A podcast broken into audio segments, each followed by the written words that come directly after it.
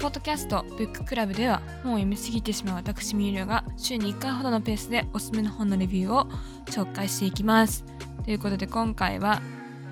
1年間ありがとうございました回をお送りしたいと思います。はい。ということで皆さん2023年も大変大変お世話になりました、はい、ということでですねえっとまあ今日は雑談会というか、まあ、振り返り会をしていきたいと思います。えっとですね、まあ2人で始まったポッドキャストも、まあちょっと今年は1人で続けてみたんですけれども、ね、ネタの尽きる感じが早いっていうところと、あとですね、私がそんなに一人語りのポッドキャスト好きじゃないのにやってるというすごい矛盾を抱えてやっています。のでですね、えっと、まあ、あの、こんな感じで、あの、気が向いた時に、あの、更新していくという、全然、あの、リスナー獲得しようという気がないスタイルで、今後もやっていくか、あるいはやめるか、まあ、ちょっとまだのんびり考えていきたいと思っています。はい。でですね、全然ね、お便りお待ちしてますとか言ってる割にですね、お便りもま全然来ていないのでね、あの、ゆっくり、まあ、消えてしまっても、まあ、そんな人の人生には影響してないと思うんですが、一応ね、私の、あの、このポッドキャスト、100人くらいの人は、この世の中で聞いてくださってるらしいので、ありがとうございますという感じで、あの、頑張っていきたいと思っております。でですね、あの、個人的には、今年はね、結構、いろんな読書をしましたね。ハッピークラシーとかもね、紹介したのはまだ今年なんで、読んでの今年なんですよね。あと、食べることと出すことは、あの、紹介した回ありますけども、あの、特に今年印象に残った本の一つかなと思います。はい、えっと、まあ、この私は潰瘍性大腸炎っていう病気に今年になって病気の方も1周年って感じなんですけどえっとそうですね。あの、まあ、比較的症状は軽めですがまあちょっとなかなかあの分かりやすい薬がですね効かなくてあの中等症ということになってしまってですねあの医療費の補助を受けながら生きておりますのでそうですね。まあそういう意味でも言っても今年はすごい人生観が変わって、まあ、いつか結婚するだろうとか考えてたのをちょっとやめにしても、老後に向けてちゃんと資金を貯めようと頑張っているところで、すかね、頑張ってないんですけれども、まあそういう意味でも含めても、なんか、あの、人生プランが変わるような一年で、でまあ自分の体を使って働くっていうのはまあ今ねありがたいことにだいぶ元気になったのであのできてはいるんですがまあ、また調子が悪くなるかもしれないなっていうところで、うん、これでいいのかなっていうところも含めてキャリアについて考えたりもしていて、まあ、そういう中でですね、あの、病気の当事者の方のお話を読むっていう意味でも、この、あの本に出会えてよかったなと、あの、柏木さんっていう著者の方に会えてよかったなっていうふうに思っています。柏木さん今年ね、あの、あの、新しい本も、あの、出されていて心と体で喧嘩するって強調で、あの、出されているのでそちらの方もぜひ読みたいなてか読みました。読みました。それ読みました。読みたいなじゃなくて読みました。はい。その強調の本のタイトルはえっと当事者対決心と体で喧嘩するということで、まあ、柏木さんが、まあ、体の困難を抱えてる人代表。相手のですね、えっと、横道さんが、えっと、発達障害の当事者としてこの本には出ているというところでですね、なんか、あのー、心で困っている人、体で困っている人、心で困ってる人からすると体で困ってる人の方が分かりやすくていいじゃないかとなるとか、まあ、あるいは、まあ、その病気が、あるいは障害がもたらす文化とかはあるのかとかですね、あの、すごい面白いですし、まあ、今まで語ってこなかった体験談とかいうところもお二人が話されている往復インタビューという形であのマジで寝ながら読んだんですけどあのすごいあの読みやすくてあの面白かったなっていうふうに思いますし私もその心と体どっちの方が楽なんだろうっていうのはなんかすごい考えさせられる面があったなっていうふうに思っています。はい。で、えっと、ここで紹介はしなかったけど、すごいあの印象に残ったのが、私が参加しているあの読書会の中で、あの国分光一郎さんの本を今年、暇と退屈の倫理学をあの読みました。人生をバラで飾らねばならないみたいな感じでですね、すごいあの、無駄って大事だなぁ、みたいな。てかまあ、この本読んでることも無駄みたいな あのところですごいあの印象に残る一冊でなんかずっとね積んどくしてたんですけど読みたかったところがあの読めたなって思いました。でやっぱりなんかこの本自体はあのコロナ禍前に書かれたものを文庫版で書かれ書き直したものを私は読んだんですけど、まあ、それ読んでやっぱりこれこれ読んだならあの新書まで行こうと思って目的への抵抗も読みました。こちらの方はあのコロナ禍であのやられたあの講義みたいなものをまとめた一冊になってるのであのアガンベンの話とかも出てきてですね私としてはすごいこの本は出会ってよかったなっていうところをすごい感じました目的に向かうそこが外れたところに人間の自由があるっていう風になるとなんか日々ね教育現場にいるといやこれまっすぐやってたら点取れるのになんでやらないのとか思っちゃったりするんですけど、まあ、そうじゃないところそこを超えたところにみんなの自由とかがあるしそれを本当は見取らなきゃいけないなっていうふうに思ったりだとか。一方でその目的を達成したことに良かったねって言ってあげられる気持ちも持ったままでいたいなとかなんかそういうところを考えさせられましたし、まあ、それだけじゃなくて自分の人生においてもなんか目的に縛られてないかなとかあるいは本当にねこの本を読んでやっぱりあなんかコロナ禍の時のことをもうもう忘れちゃってますよね人間ね。だかそういうところを振り返っておかないとなっていう風な気持ちにもなったのであのとても心に残っている一冊になっています。あの食べることと出すことの中ではそのコロナ禍になって急にみんなマスクをつけてあのステロイドを使っている患者さんのにみんななってびっくりしたみたいなところがあの出てくるんですけど私も、まあ、まさに何て言うんですか逆というかまあねコロナ禍がこうやって終わっていく中でマスク外せるんだ終わったら外せるんだって思ってたんですが、まあ、この病気のこともあって私はそのああの薬の関係もあってマスクをつける生活をずっとしているっていうところもあってなんか外せないもどかしさとかすごい感じることもあってはいやっぱコロナ禍っていうこの特殊な状況のことを忘れてはいけないし、その間に私の人生で変わったのは何によって変わったのかなってこともね、なんか、あの、いろいろ考えないとなっていうふうに、あの、思ったところでした。で、あの、あともう一個は、あの、今年すごいポッドキャストをよく聞いていて、もう去年くらいから いや、お前やってるのに聞いてないんかいって感じですけど、あの、去年くらいから、なん聞くようになってたって話をしたと思うんですけど、今年はね、あの、ゆる言語学ラジオさんにすごい、あのめちゃハマりしましてあの楽しく聞かせていただいています。であの授業のネタにもさせていただき大変ありがたいと 大変ありがたいと思っております。はい。あのレトリックの回とかあとラップの話。あ言語学的ラップの世界ね。読みました。あ読んでます。楽しいですね。あのこんなになんか真面目分野を探求するみたいな感じですごいめちゃくちゃいや探求というかもう研究なんですけれどもあの面白いなっていうふうに思いますしラップも研究分野になるんだっていうふうにね感じられるような一冊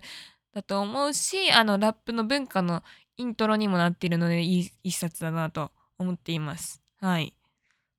なんかそういうねあのー、結構今のあのね学校現場とか探究学習だとか言われていて、まあ、生徒がそれぞれの問いをもとに探求していこうっていう風なことやってますけどなんかそういうののなんかいい例だなっていう風に思っています。はい。でですね私もちろんリスナーなので言語沼の方も買ってますしあと言語の本質もあの読んであの今年で紹介もしてますけど言語沼の方もねあのすごいポップにあのか語りがそのままあのポッドキャストの語りがそのままあのなんかな本になってて面白いなって思っているところです。あとなんかあれを見てるとアホだなっていう感じで私ってアホだなっていうのを また思いながらあの見ています。はい。気軽に聞きつつ、なんかね、新しい知識もゲットできるところがね、いいですよね。私のポッドキャストはね、本当にそういう意味で言うと、全然気軽に聞けなくて申し訳ない。良くないと思いますけどね。はい。っています。はい。あとなんだろう。あとですね、えっ、と、今年ある学校に行きまして、えっ、と、それが、中高生から論文入門。小笠原さんっていう方と、片岡さんっていう方が書かれてるんですが片岡さんの今いらっしゃる清京学園っていうところのあの図書館にも見学に行ったりしてすごくかったですね。あのすごいみんながここでから学んでってるんだなっていうすごい濃密な空間を感じられたので自分としてもすごい感化されてあのでねこの論文にもに書かれてるようなあの論文の書き方のあの冊子みたいなのをわざわざすっていって、まあ、それを教科書みたいにしてみんながそれぞれ論文に執筆に中学3年生が向かってる姿とかも見てあすごい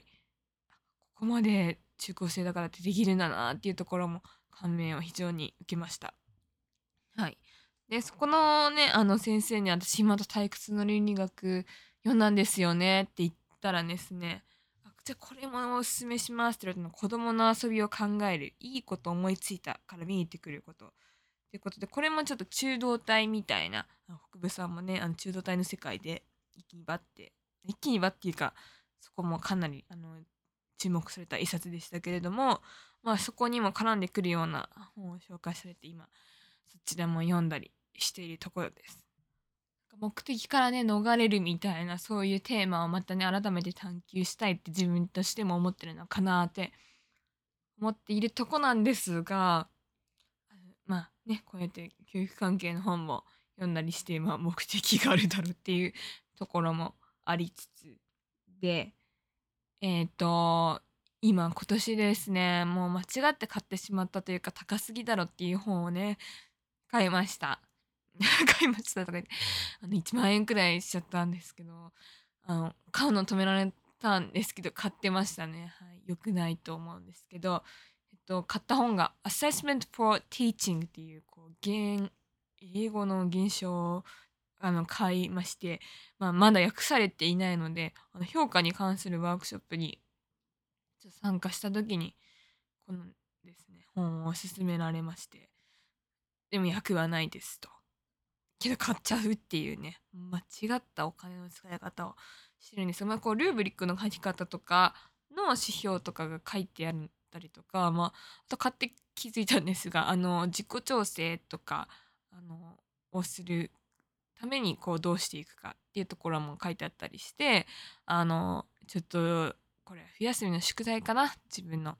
とかちょっと思っていたりしています。はい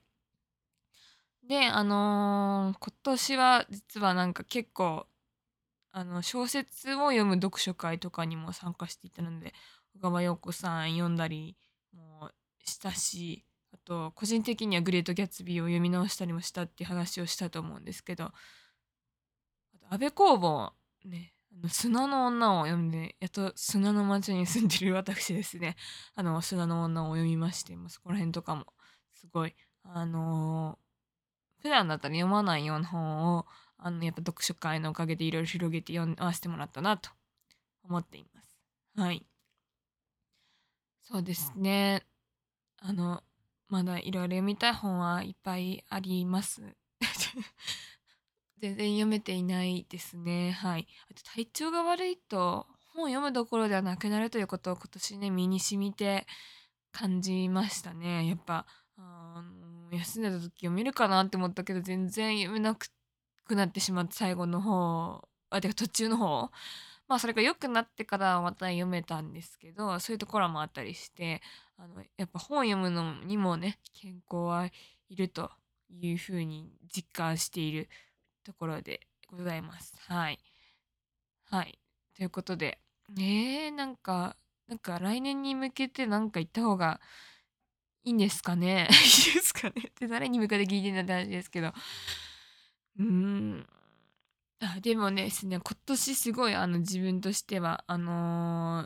ー、首相教諭になって、あの、首相教諭っていうのはですね、各学校に一応1名いるよって、あの、いなきゃいけないはずなんですけれども、あの、普通の教員が、それと別に司書教諭と資格を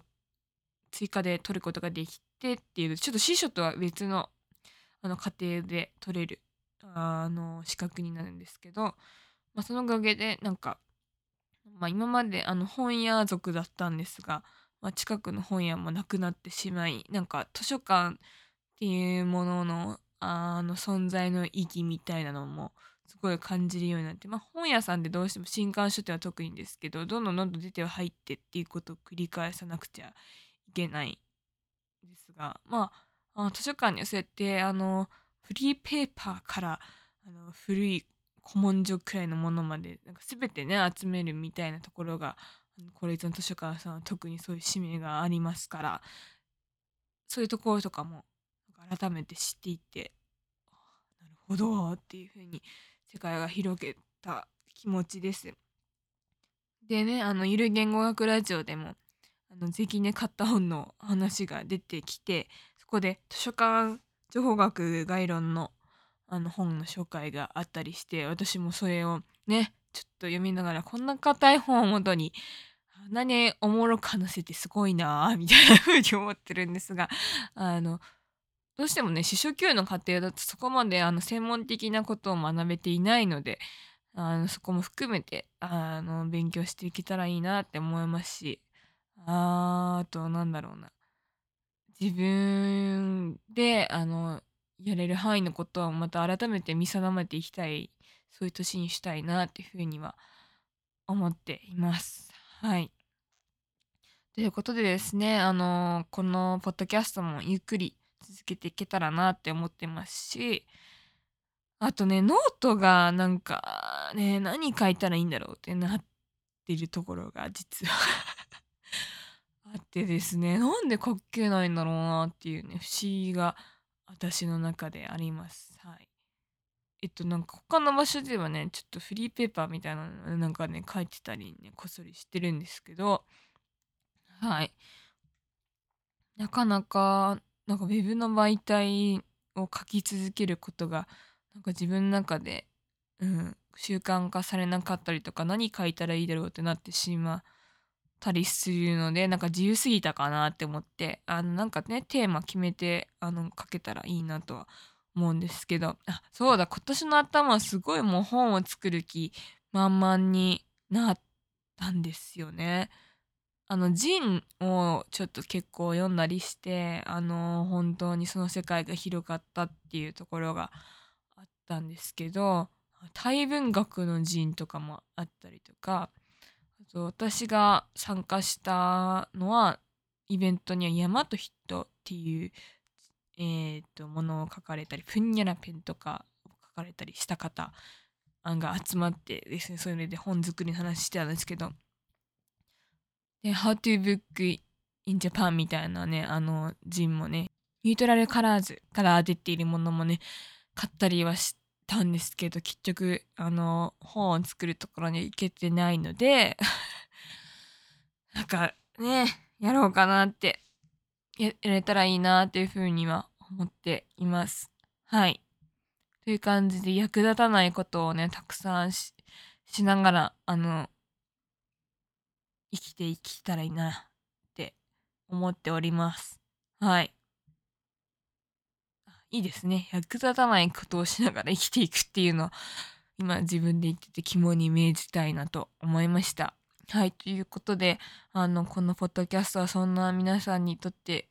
ね、どんな存在かは分かりませんが、